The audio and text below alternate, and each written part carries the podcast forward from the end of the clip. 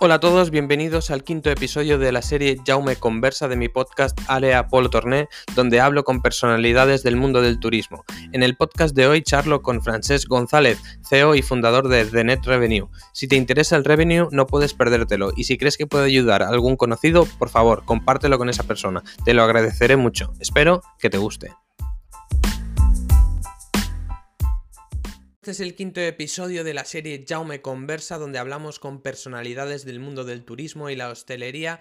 Hoy tenemos con nosotros a Francesc González, fundador y CEO de The Net Revenue. Francesc, muchas gracias por participar. No, gracias a vosotros por invitarme, Jaume, un placer. Muy bien, cuéntanos, Frank, Francesc o Frank, bueno, perdona. Como prefieras, como prefieras. Pues cuéntanos cómo ha sido tu trayectoria en el mundo del revenue. Pues eh, bueno, el mundo del revenue, yo diría del mundo de la hostelería. Yo empecé con, con 18 años a hacer eh, lo que hacemos todos para, para, pagarnos la carrera de turismo, que es muy cara, que es eh, bodas, bautizos y comuniones. Y era el típico camarero de banquete que, que iba a hacer extras. Y, bueno, mm, le, encontré el rollete, me, gustó mucho y, empecé a entrar. Y ya con, con 20, 20, años ya estaba de segundo metro en, en un hotel de 105 habitaciones. Y bueno, me gustaba mucho, pero yo mi aspiración era ser director de hotel. En su día hablé con, con, Joaquín Rodríguez, que era el, el, director de, de City Hotels Hispania en ese momento, y me y le dije que yo quería ser director, que yo de Metre no llegaría a ser director. Y dijo, vale, pues, pues vamos para recepción. Y consiguió, bueno, encontrarme un sitio para, para recepción y ahí empecé ya a conocer un poco más el, el día a día del hotel. Ahí en su día pues me dieron la oportunidad en ventas y allí empecé a conocer lo que era un pickup. Ah, los pickups y entender un poco más cómo, funciona eh, bueno, el, el, back office de, de, la venta para, para conseguir llegar a un objetivo y toda la estrategia que planeas detrás. Y poco a poco pues te vas, te vas formando a base, de, a base de, caerte y levantarte porque al final yo creo que es la, la, mejor universidad es la de la vida y tener a alguien por encima tuyo que sepa que, que, tenga el tiempo mm, también de quererte enseñar. Y, después, eh, y ser arriesgado, ser osado. Y bueno, a partir de ahí ya pasé a H10 Hoteles, que ahí ya estuve de, jefe de ventas y ya pude tocar más tema de revenue, un poquitín más, más, más al día a día. Y ya cuando hice el, cambio a Majestic Hotel Group, ahí ya fue 100% puro revenue y tuve, tuve la oportunidad de, tener una persona encima. Y me, me, ayudó mucho a ordenar las ideas que tenía, tenía muchas ideas, pero no tenía la formación, porque en, esos momentos no había ningún tipo de formación eh, al uso de, de, revenue management. Y, y, nada, y me hice, me fui haciendo poco a poco ya ordenando las ideas, sabiendo montar Excel, saber qué buscar los indicadores, los KPIs y todas estas historias. Y ya, bueno, después en Olivia Hotels ya tuve la oportunidad de, montar yo el, departamento de revenue como tal. Llegué ahí. ¿Dónde, perdón? en Olivia Hotels, Olivia Hotels, que tienen Olivia Plaza, en Plaza Cataluña, tenían en su momento. Y bueno, llevaban ya unos cuatro meses en revenue, llegué ahí que no había nada y lo tuve que montar todo de cero. Y justamente el mismo año que, llegué, al cabo de tres meses, tenía una apertura que era el Cabo Hotel Mastinell en Vilafranca. Y al cabo de tres meses más tarde abríamos el Olivia Balmes también en Barcelona. Así que de, golpe eh, fue un Corporate Revenue Manager, ya llevando, llevando tres hoteles tipo cluster. y, bueno, ya te das cuenta que eres capaz de, sobrellevar el trabajo y tener una estrategia de grupo, una estrategia individual, una estrategia por segmento, por categoría de habitación y cada vez vas desgranando mucho más todo. Y a partir de ahí, bueno, en, en Urban me vino la oportunidad también de, de, Urban Hotels, que era en su momento, había solo un hotel de tres estrellas y tenían también una, una, una división de apartamentos turísticos. Claro que era eh, desde la propiedad de Olivia, de Olivia Hotels en su momento, pues ah, le supo mal porque dicen, hostia, vas a cambiar algo de categoría inferior. Y, yo no quería, mi, objetivo no era cambiar de algo de, categoría inferior, sino mi objetivo era aprender más, ver más proyectos, ver más tipologías de productos, porque yo ya cuando estaba ahí ya, ya, empecé a tener mi objetivo claro de que quería montar mi proyecto. Ajá, vale. Y, esa parte, bueno, tres estrellas, apartamentos turísticos, tocas producto distinto. Mm. Abrimos un cuatro estrellas de su superior también de, de Urban, cogió, eh, bueno, la, propiedad cogió más, más, más unidades a nivel de apartamentos. Y yo, yo les dije que yo tenía mi objetivo a, medio corto medio plazo que quería montar lo mío. Mm. Y me dijeron que bueno, que, les enseñara el business plan de lo que quería hacer y me ayudaron. me dijeron, me animaron a ah, que lo hiciera. Pues mira. Tuve la suerte de hacer intraemprendimiento, que, que se dice. y, y, entonces, bueno, pude montar el proyecto, tuve una, una ayuda por parte de ellos, ya, me, ya empecé con, con, un poco de producto y a partir de ahí, en, en, verano del 2017, pues, eh, pues abrimos de Revenue y todavía estamos aquí aguantando el tirón. Muy bien. Y con muchos proyectos eh, por delante y eh, realmente yo estoy, yo estoy muy animado. Bueno, eso es importante. Porque de Net Revenue, ¿qué tipo de clientes tiene? Eh, todo aquel que quiera, que quiera hacer algo distinto y quiera confiar. ¿Vale? Yo sí que me gusta, no te diré que no, me gusta tener ese pequeño boutique hotel con, mucha sensibilidad sobre el producto, que quieran trabajar la marca, que quieran hacer algo, distinto. En el caso, pues, eh, un Casa Bonai, eh, ahora nos entrará un proyecto también en Barcelona, Antigua Casa Buenavista, chulísimo. Eh, no sé, también en Mallorca tenemos un par de proyectos. Bueno, van, saliendo cositas, pero que tienen este punto de personalidad que, quieren hacer algo distinto. Vale. Y es lo que nos gusta. Y tenemos también ahora ya, pues, mm, llevamos pues, cuatro hoteles de cinco estrellas que también cuando montas el proyecto dices, no, yo a este segmento a lo mejor no voy a poder llegar porque mm, ya tienen, van, a, van a tener su equipo detrás. Pero bueno, eh, se dan cuenta que, pueden tener un equipo detrás de clusters de revenue para su boutique hotel mm. y que podemos aportar mucho valor. y, bueno, vamos, vamos creciendo, estamos con más de 30 proyectos y, arriba. Muy bien. ¿Y en qué, en qué les ayudáis? Porque dices que ellos ya tienen algunos algo de revenue. algunos sí, algunos tienen, tienen, su equipo. Nosotros lo que intentamos es dar un punto de la, visión estratégica y acompañamiento a veces en el proyecto o ayudar a ese revenue a formarse un poco más. Y los que no lo tienen, pues eh, ya damos. Yo, yo, entiendo el revenue management solo como una parte de venta, sino que es un acompañamiento en el global. Y siempre digo que el, que el revenue es el, el, que, el punto central que tiene que analizar las cifras, entenderlas e ir dando a cada uno de los departamentos diciéndole necesito esto de ti, necesito esto de ti y esto de ti para que la ecuación sea lo más eficiente posible. Totalmente. De hecho, bueno, yo que vengo de del marketing tradicional, de, la gestión de empresa, eh, el revenue tiene que estar dentro de, o sea, tiene que ser como no va por, no tiene que ir por libre. Al final, eh, toda la parte de marketing, estrategia, tiene que ir todo a, una y, dirigir a los demás departamentos, porque al final es quien, quien se dedica a analizar el cliente, a evaluar eh, cómo funciona todo, a qué calidad quieres dar, qué servicio quieres dar, etcétera. Correcto. Al final nosotros lo que somos especialistas en, métricas, en, números, en tendencias, patrones, y nos tenemos que acompañar del, departamento de marketing, sobre todo, mm. para, para, que lo que queremos hacer se puede hacer de una manera coherente, siempre siendo fiel a la marca. Y, lo que tenemos, tenemos claro y, tenemos constatado, que con, muchos de los clientes lo hemos podido hacer, que los que invierten más en marketing son los que después tienen un ratio de venta directa mucho más alto. Yo no, yo no concebía un hotel urbano poder llegar a un 50% de venta directa. Y se puede. Se puede, se puede. Y... Se puede. Y más, más, más ya es complicado. Y fácil, fácilmente tampoco. Bueno, ¿eh? hay mucho, es que vengo de otra rama y, y, y la venta directa para mí eh, al final es muy raro eh, los sectores donde hay un...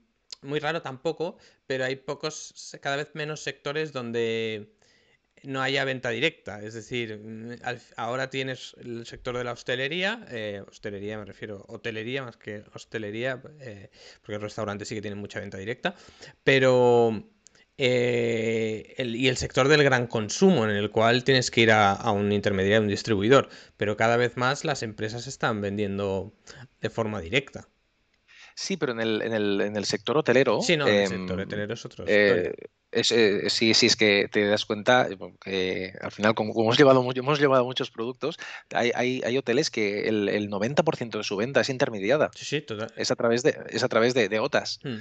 Y dices, y, bueno, y, nuestro trabajo es... y, es... aún que están, son en notas, porque hay muchos que van por tour operador y no venden absolutamente nada ni por otras. No, controlan nada de su venta tampoco.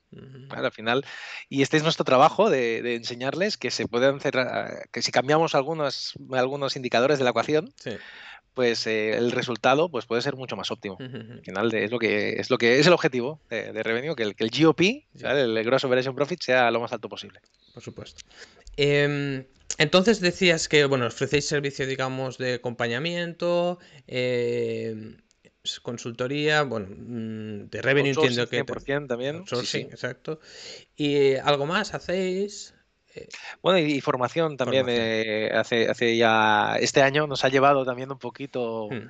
a ir hacia esta vía. Al final hay que, hay que, buscar también vías de ingresos para la empresa y también nos hemos dado cuenta que hay, hay, un, hay un agujero importante de, de, formación sobre esto, que, que, yo creo que este año ha, habido, han salido muchas, muchas opciones nuevas para la gente y, este parón también le ha dado tiempo a la gente de poderlo hacer, porque vamos todos al, 300% eh, de, de, de, de cargas de trabajo, de, todo, y no hemos tenido el tiempo para a lo mejor para ir a formarnos un poco más. Y ha sido un año interesante porque sí que se han hecho muchos webinars, se han hecho muchas, eh, han abierto algunas escuelas online para hacer esta, esta formación. Mm. Ya no es la presencial, hacerla online ya te da esta versatilidad de adaptarte a unos horarios. Y, y bueno, yo creo que la gente saldrá más preparada de todo esto que estamos ahora. Tenemos más tiempo para formarnos. Sí, sí, por desgracia sí. por desgracia sí. Vaya. Sí, sí, no, hay, no, hay, equilibrio, no hay equilibrio, son extremos todos. Bueno, hay que sacar las cosas positivas siempre, o intentarlo. Sí, sí, por supuesto. Muy bien. Pues sigamos hablando un poco de revenue, ¿no? Porque el revenue es, es un campo tan curioso, diría yo, ¿no? Porque ah, se le llama revenue, bueno, porque viene de, ingresos, ¿no? Que es el revenue en, en inglés. Eh, pero al final no deja de ser como una especie de marketing, porque al final el marketing, tú decides los productos que tienes, los precios, dónde le distribuyes, ¿no? Ah, quizá la que menos se toca es la parte de promoción, en, el revenue no, se suele hacer campañas de publicidad o, o por lo menos no se, no se ejecutan, diría yo, ¿no? Un revenue no se va a dedicar a hacer campañas en Facebook o, o en Google, etcétera pero sí que las puede un poco dirigir. O sea que al final es como el departamento de marketing de los hoteles o de los... Sí, no sé, al, final eh, yo siempre mm, lo que digo desde, desde Revenue, tenemos la idea de que queremos ejecutar a lo mejor una campaña, pero necesitamos a marketing, que sea la, parte ejecutora y que nos ayude después a traquear y analizar si esa campaña es eficiente. Bueno, entonces, eh, eh, yo voy más por ahí siempre, intentamos... Es decir, ¿qué también hablamos con marketing, oye, ¿qué oportunidades ves ahora de que, podamos sacar algo? no, pues ahora campaña San Valentín podríamos hacer algo. Entonces hablas con operaciones. Hmm. ¿Qué podemos organizar que pueda ser eficiente? Y entonces aquí, entre todos, yo siempre lo digo que es, una suma. Sí, sí. O sea, ningún departamento solo va a funcionar. No, está claro, está claro. Em, ¿Qué es lo que más te llama del, revenue? ¿Qué es lo, o, no, te voy a cambiar la pregunta. Sí. ¿Qué es eso que ves que la gente no está haciendo suficiente en revenue? ¿Qué parte? El, problema... Eh, que no digo por mucha gente... Clientes, ¿eh? No, no, no, no, no, pero... pero... Tus clientes, o sí, lo que tú prefieras contestar. El, tema que, lo... No, no, no, no, no, pero al final lo que hay ahora, hay, hay, hay mucha gente que sube y baja precios y se quiere llamar a sí misma revenue. Y ese revenue no solo es eso, es, hay, hay un análisis detrás de, venta, de costes, de patrones, y, la gente no tiene tiempo para mirarlo muchas veces, no tiene la formación para saber qué tiene que mirar y cuáles son las teclas que cambiar. Yo creo que va más, eh, más por aquí. Es es un, al final no se le da la importancia que debe y nosotros cuando intentamos explicar por qué deberían de externalizar o coger a alguien o formarse, va, por ahí. Porque, porque vemos que todo el mundo quiere hacer de todo y no puedes hacer de todo. Si tú estás en el hotel y eres jefe de recepción, no te pongas con precios, dedícate al cliente, focalízate en calidad, sube la puntuación de, tu establecimiento y la parte de ventas será mucho más fácil. Por supuesto. Y, yo creo que va, más por ahí, que al final es, eh, hay, una parte del sector que no está formado todavía ni preparado para lo que, para lo que viene. ¿Y qué es lo También la parte de herramientas, ¿eh? ¿Qué es lo que viene? Pues ahora viene que todo el mundo tendrá que hacer muchas más cosas de las que hacía antes, con, menos manos. porque eh, si no hay los ingresos que debería haber, no van a poder poner las manos que, van a hacer falta para hacer todo el trabajo. Entonces, eh, o, externalizas o metes tecnología, pero esta tecnología también necesitas una formación para entenderla y para usarla bien. Que al final es de, ah, he comprado un RMS, vale, ¿cómo funciona? Ni, idea, pero es muy bonito. En una charla que escuché hace, hace, unos meses hablaban de sexy tech. Sexy tech. De, esa, tecnología sexy. Eh. Y dices, hostia, te la enseñan, te gusta mucho. ¿Y de qué te sirve? Pues no lo sé, pero la tengo. ¿Sabes? Sexy tech, muy bueno. Sí, sí, sí. No, no, y, es, verdad, es que están saliendo hmm. super, eh, unas herramientas súper potentes en el mercado, pero después no la compras, pero no, te, no dedicas un tiempo a formarte o a entenderla o a sacarle el jugo que le puedes sacar a eso. Totalmente. Sí, sí. Y no es, no es sustitutivo de un revenue. No, no, es que bueno, es que eh, la tecnología es un soporte al final, es para hacer las cosas más rápido o, bueno, más rápido, porque al final lo, que, tú tienes que tener tu estructura, lo que quieres conseguir y, la, y la, tecnología te permite llegarlo, pero, pero si tú no tienes claro lo que quieres, eh, no tiene ningún sentido la tecnología, no sirve para nada. No, no, es al final es para, para optimizar esas labores que no aportan valor. Y dedicar el tiempo a cosas que aporten valor. Exacto, totalmente. Muy bien. Em,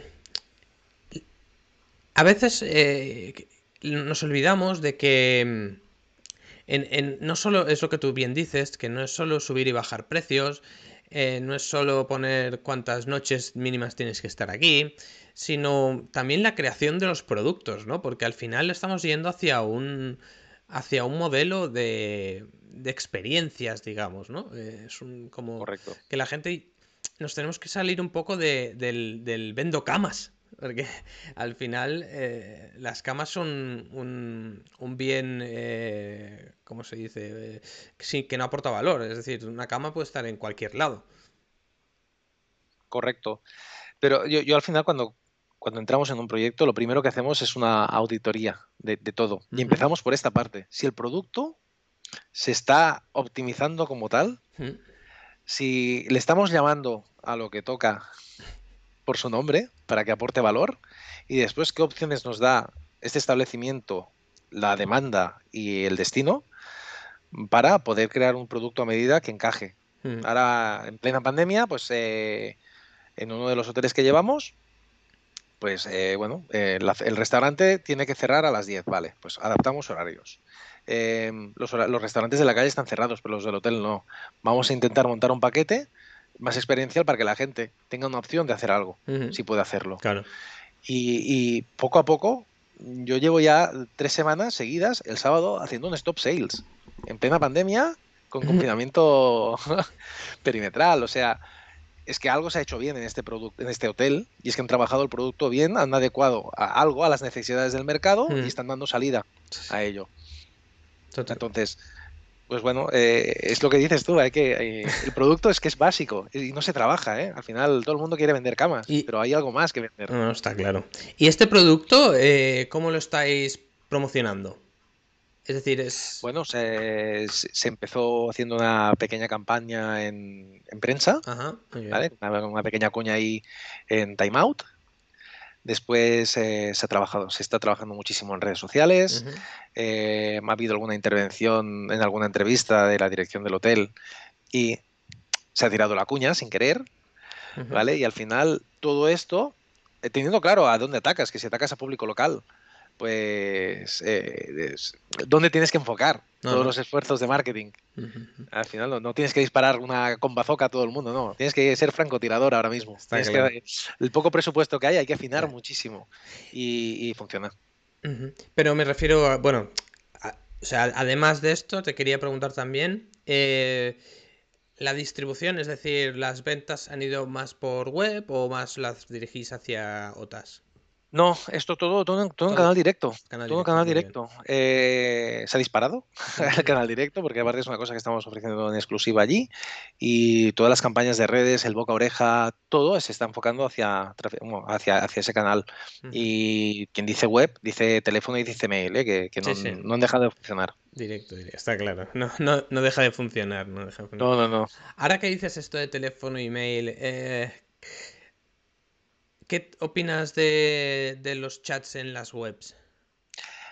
Lo, opino que son de cierta ayuda. Eh, a ver, hay que diferenciar. Hay eh, mucha gente está poniendo el WhatsApp web, ¿vale? Para que desde la misma web puedas contactar por WhatsApp. Y esto lo encuentro fabuloso, siempre y cuando haya alguien detrás que pueda dar esa respuesta.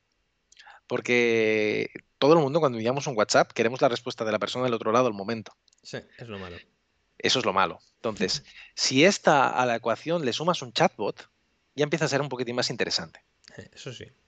Vale, entonces yo creo que hay, hay, algunas, hay algunas opciones en el mercado súper interesantes. Que yo bueno, conozco tres, pero y cada una está enfocada hacia una manera de operar ¿eh? muy distinta. pero, pero todas, en algún punto de la conversación, cuando el cliente se pierde o el sistema no entiende la respuesta que le quiere dar al, al cliente, puedes intervenir. La persona puede entrar en la conversación y actuar Alguno puede vincularlo directamente a, web WhatsApp o con Facebook Messenger. Hay, mil opciones. Sí. Pero pues se puede intervenir en esa conversación donde hay un robot que tú lo, tú lo educas. El tema es que la gente, el cliente del otro lado, a veces no entiende lo que es un chatbot. No entiende que está hablando con un robot. y eso es complejo. Es complejo. Yo creo que es, demasiado nuevo aún. Creo que aún nos queda un poco de, de estar acostumbrados a que haya un bot detrás que nos esté hablando. Hmm. Totalmente, totalmente. No. Eh, pero bueno, esto es algo que en Estados Unidos está funcionando mucho más. Y, siempre aquí llegamos, aquí en Europa vamos un poquitín más tarde a nivel tecnológico. Pero, pero bueno, a mí hay cosas que me, gustan mucho porque al final es un canal que te tiene que potenciar también la opción de venta directa. Y sí que hemos visto que los clientes que tienen esta herramienta tienen un ratio de conversión un poquitín más alto. Cierto. y entonces eh, se amortiza rápido la inversión. Yo la experiencia que tengo es que mm, yo he trabajado más no, sin integraciones con WhatsApp, sino en la web y mm, se pierden muchos contactos porque la gente ah, no deja sus datos, ¿no? O, le pones, manda un correo aquí, porque a lo mejor escribe a las 12 de la noche, a las 12 de la noche no hay nadie para, para contestar y el bot te dice, oye, no estamos abiertos, no hay nadie, eh, deja, envían un mail. Y a veces no, ya por no enviar el mail ya no te lo mandan, ¿no? Es un poquito, yo creo que es muy necesario el, bot para intentar por lo menos capturar sus, datos y poderle llamar al día siguiente. Correcto, es que al final eh, dos de los tres bots que conozco hacen la captura inicial de datos antes de empezar la conversación. Es ponnos tu nombre y tu mail, por favor, o ponnos tu nombre y tu teléfono. Y a partir de ahí tú puedes seguir la conversación.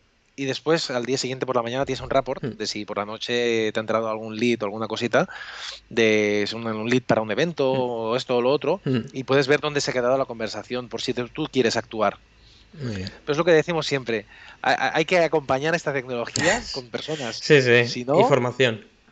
Información, si no, no, sirve. No, no, está claro. Muy bien. Eh, ¿Qué más? Pues... ¿Cómo, la venta directa, vale, está, está, claro que antes hemos comentado que hay hoteles que pueden llegar urbanos hasta un 50% de venta directa. Eh, además de, productos adecuados para la venta directa, ¿no? Productos exclusivos que las otras no te pueden ofrecer, ¿no? Porque al final las otras sí que venden solo habitaciones y como mucho pensiones, desayunos, etcétera, ¿no? Pero no te dejan de hacer un paquetes experienciales, es muy complicado que se vean la visibilidad que tienen en las otras. Em, pero además de, esos productos, ¿cómo crees que deberían, que han de promocionarse? Es decir, porque yo lo que veo es que eh, toda la publicidad, o sea, al final, donde hoy estamos todos es en el móvil, ¿no? En el... Eh, estamos todo el día enganchados al móvil, al final nuestra atención está ahí, y, creo que la gente tiene que enfocarse mucho a hacer eh, campañas ahí y, dirigirse ahí, porque hasta nuestros padres que tendrán una cierta edad ya, o por lo menos los míos, ah, están enganchados al móvil. O sea, al final, ¿cómo recomendarías tú, eh, en tu caso, a los hoteles?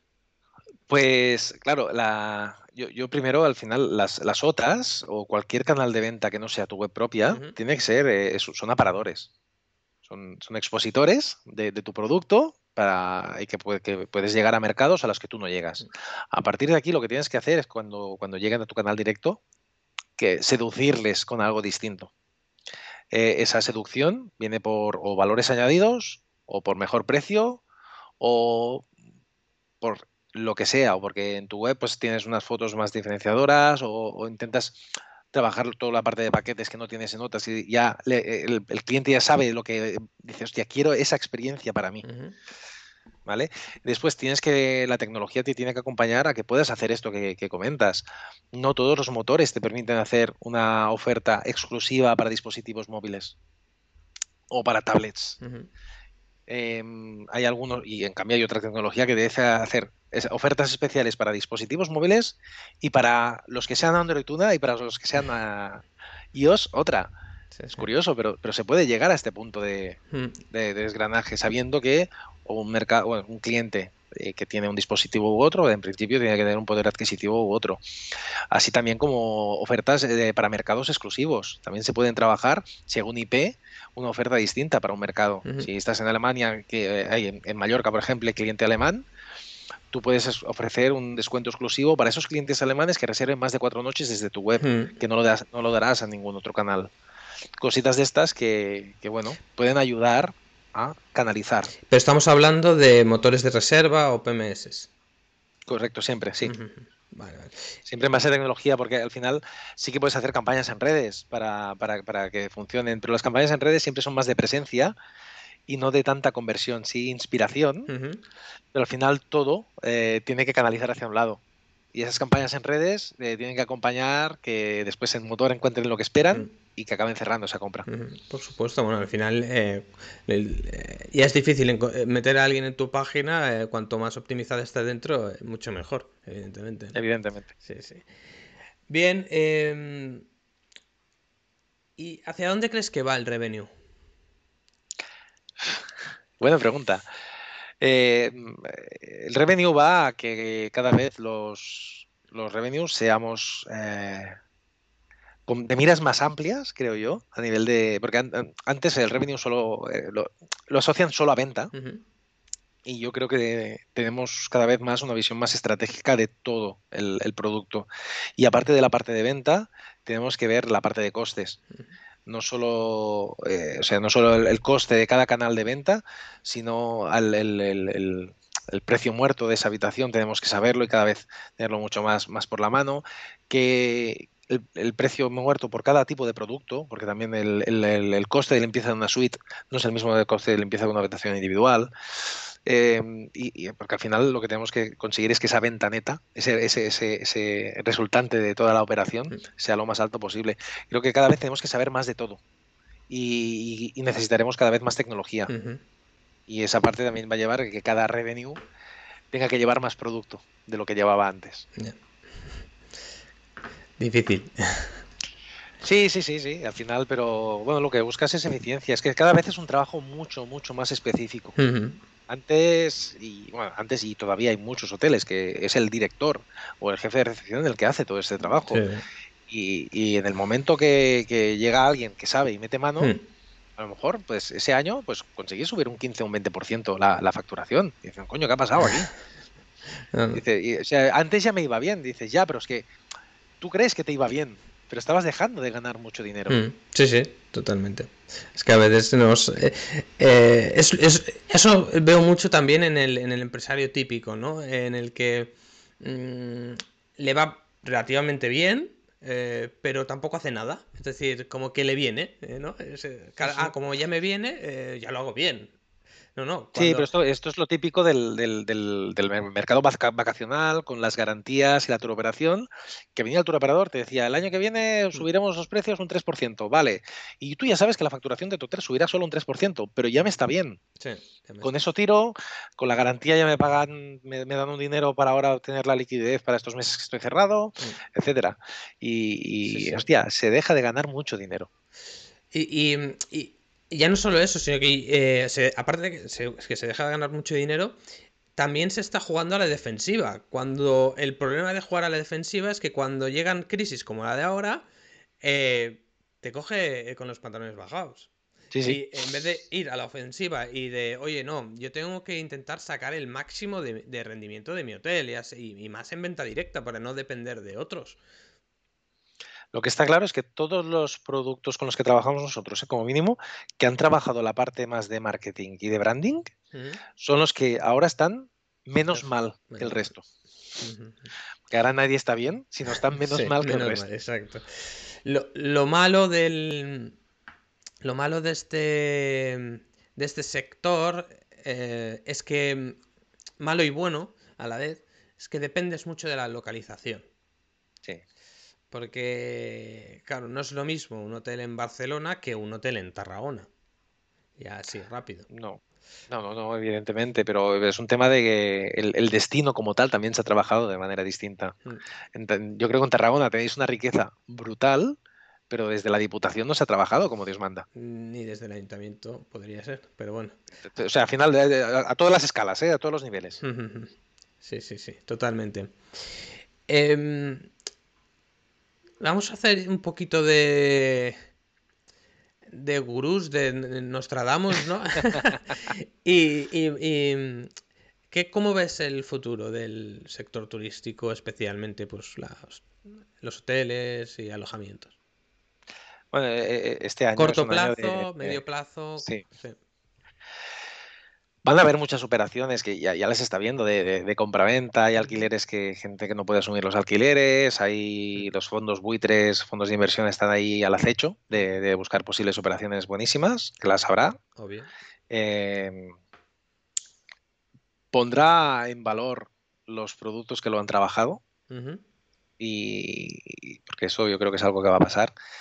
Eh, Después, el tema de, eh, al final es el tema de vacunaciones. En principios de enero todos decíamos, tía, en verano irá de maravilla todo, tal, estaremos ya todos vacunados y, ahora ves el ritmo de vacunación y, dices, pues ya está, lo que habíamos previsto hace un mes no sirve. Hmm. Y así estaremos durante mucho tiempo. Yo sí que es un año que, espero que sea, que, sea menos malo que el anterior. Es un año de, yo creo que es un año de transición. Y el año que viene, el año 2022, tiene que ser el año de recuperación y de, lucirnos todos. Los que, los que sobrevivan a, todo esto eh, será un año de lucirse. Yo creo que, mm, eh, por lo que veo, a Barcelona, creo que Barcelona le va a costar más que otras plazas. Porque eh, Barcelona se ha nutrido mucho de turista internacional estos últimos años. Y por lo que, por lo del año pasado, ya se ha visto que el turista nacional le cuesta mucho ir a Barcelona, creo. Sí. Sí, bueno, ha habido un trabajo, hay un tema político detrás al final. Sí, pero por ejemplo, a lo mejor las regiones de Tarragona, Costa Dorada, em, Costa Brava, pues a lo mejor va más francés, va más barcelonés también, pero Costa Dorada que tiene un turista muy aragonés, muy riojano, muy, muy vasco, muy navarro, eh, estos, estos, no suelen ir tanto a Barcelona, más, más van al, sur. Sí, sí, no, eh, eh, eso está claro. Pero esto, y lo estuvimos hablando también este verano, también cuando, cuando veías un poco las nacionalidades, veías un poco cómo se iba moviendo y el qué y el cómo y el cuándo, sí que veías que al final todo está, este, el tema político que ha habido estos últimos años está haciendo daño al sector y, también llevamos producto en Alicante y en Alicante ha sido un muy buen verano. Pero ahí no hay problemas de este, en este sentido. ¿vale? Y, sí que lo, vamos viendo. Yo que pasa que el, internacional, eh, al final Barcelona tiene un puerto eh, de cruceros que sigue ahí y estará allí y en el momento que los cruceros vuelvan a arrancar, se va a mm. recuperar rápido. y el problema que tenía Barcelona, como dice, estaba muy subida de precio, muy subida de precio. El, destino. Este es, este es el tema, o sea, que vuelva a ir bien, irá bien. Lo que pasa es que vuelve a recuperarse cifras de 2019 donde un cuatro estrellas puede sacar un precio medio de 200 euros al año, hostia, esto yo creo que tardaremos un poquito en verlo. Totalmente, sí, sí. Mm, ¿Qué, se espera para esta temporada? Es decir, em, ¿qué es lo que recomiendas a tus clientes que hagan este año? Aparte, me refiero más eh, hacia dónde dirigirse que el producto, porque bueno, el producto, pues eh, cada hotel es diferente y es muy, muy difícil, ¿no? Que sea todo igual, pero algo que, es, que encuentres que sea común. Bueno, que tenemos que adaptar el precio a, la situación real porque hay, muchos, hay mucha gente que todavía no, ha entendido que estamos en pandemia. Eh, y sí que adaptar el precio a la situación real y al cliente que vas a tener ahora, ¿no? Ya no es cliente internacional, es cliente nacional y como el verano pasado tuvimos que adaptar un poco precio. Y creo que este año también vamos a tener que optar por allí y ya desde ahora trabajarlo. Hay gente que, algunos de los clientes con los que, con los que trabajo y, los otros que no son clientes, eh, para junio ya están a precios de 160, 170, 180 en, en teles. ¿En, qué momento te has mm. creído que vas a vender? Este, o sea, tenemos que ajustarnos. No, todavía no, ¿qué tal? Y es que tenemos que ajustarnos porque si no, después, a última hora, tienes que hacer la bajada de pantalones para intentar coger toda esa cuota que no has podido coger durante estos dos, estos dos tres meses antes porque no te ha dado la gana de, mm. ver la realidad de los precios que tienes que poner. Mm. Pero, sí que es, yo he tenido la sensación hablando y tal que la gente quiere eh, subir precios este año. Sí, o sea, lo que sí que yo en este año, este verano, en el, en el Pirineo, que llevamos eh, tres productos, hemos tenido un récord histórico de facturación. Tanto, mm, un poco por, pero por destino, porque cliente nacional, ¿dónde va a ir? Eh, pues me voy al Pirineo, porque no puedo ir a ningún sitio más. Y, pero es que hemos hecho unos récords de facturación que yo creo que tardaremos tiempo en volverlos a ver. Pero, pero bueno, yo creo que este año los volveremos a ver allí. Yo creo que, mm. que Pirineo va a volver a funcionar bien. La Costa Brava va a volver, va a seguir costando porque nos faltará ese cliente ruso también que, no está viajando. A ver si, si se van poniendo todos las put y, pueden venir para aquí, encantados. las, las eh, cliente francés también, estos van a seguir viniendo. Lo que pasa es que hay que adaptar precios. Mm. Hay que, hay que, adaptar precios un poco al destino. Si, hemos, si queremos aguantar, a lo mejor pues podremos hacer un 50-60% de ocupación. No un 80-90, mm. pero también hay que valorar si a nivel de costes te compensa tener ese 80-90. Al final eh, hay, que, hay que buscar ese equilibrio, que hay, hay, propietarios que dicen, si yo no he hecho un 90% de ocupación, no lo he hecho bien. Entonces, a lo mejor un, un 60% con 20 euros más de precio medio te compensa. Pues sí, exacto. Al final lo que importa es el beneficio, más que el EBITDA, más que otra cosa. Sí, sí. Decía... Pero bueno, yo creo que será un buen verano, ¿eh? o sea, un buen verano, entre comillas, ¿eh? será menos mal, yo creo que será menos malo que el anterior eso sí. Hmm. Bueno, eh, no sé si llegaremos a términos de 2017 o así, tal vez. Está ahí, ahí. Será, sí, yo veo más 2016 que 17, pero bueno. Pero ojalá, ojalá. también, Depende del, también depende del, del, cliente, está claro, del alojamiento. y depende de cuántos, y de cuántos hoteles estén abiertos en destino si van a abrir todos o no. Porque estamos salvando los muebles en, algunas plazas porque hay mucho hotel cerrado también. Claro. Cuando empiezan a abrir todos, que hay muchos, había una burbuja turística en su momento que, nadie veía. y, ahora, claro, hostia, hay mucho proyecto abierto. Sí, exacto. Sí, sí, sí.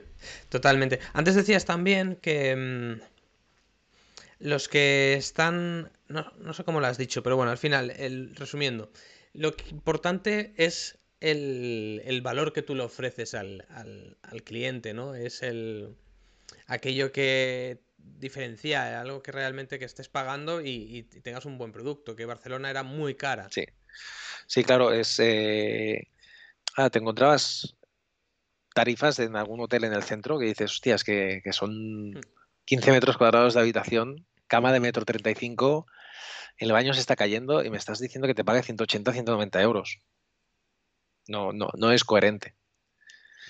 pero creo que tiene que todo tiene que ser eh, o sea para mí la coherencia es muy importante a nivel de a nivel de, producto que tienes precio que tienes y servicio que vas a dar en el momento que esto se pierde después dices hostia es que tengo una puntuación de 8 en Booking y no subo dices bueno es que a lo mejor hay algo que no estás haciendo bien intenta escuchar lo que te está diciendo el cliente a lo mejor estás intentando apretar y estrujar eh, el producto y, no, y no acompaña.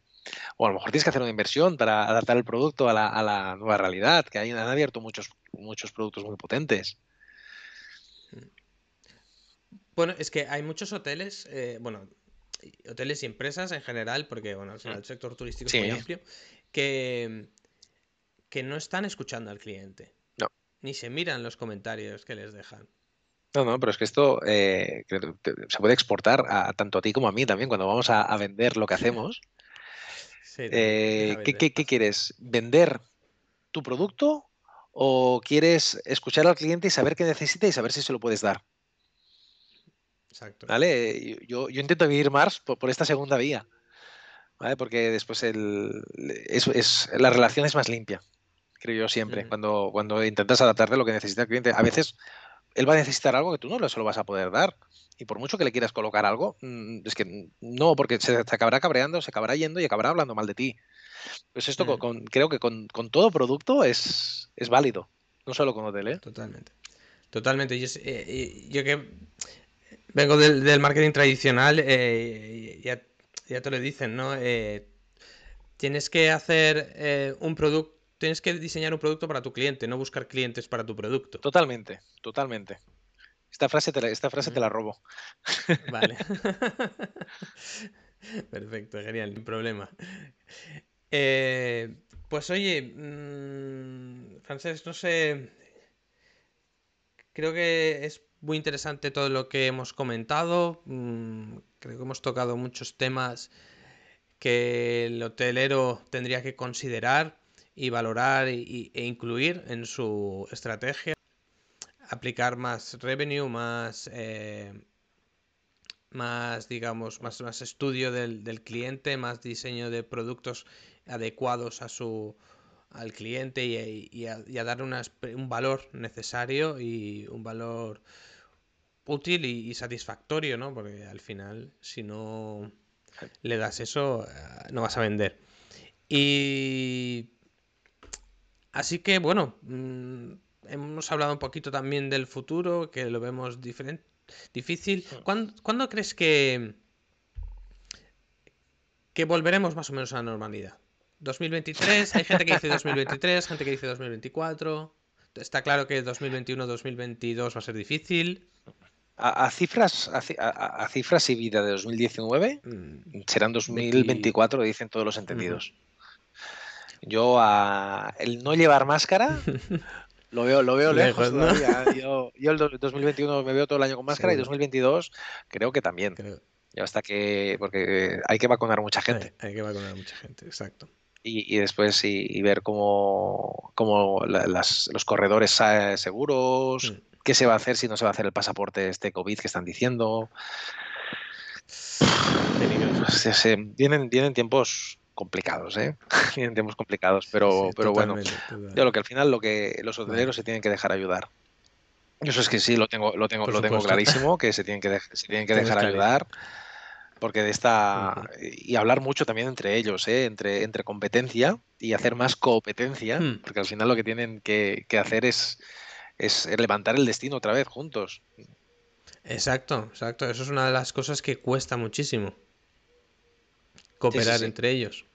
Pero bueno, pues nada, yo con esto, gracias. Pues oye, muchas gracias a ti por participar, Francesc, y, y nada más, eh, nos vemos en el próximo episodio con otro invitado. Gracias a ti.